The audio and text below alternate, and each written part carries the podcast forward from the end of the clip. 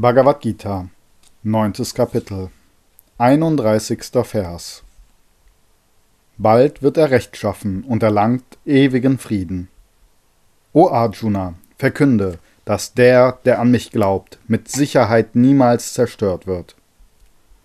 Kommentar von Swami Shivananda. Höre, das ist die Wahrheit, o Arjuna.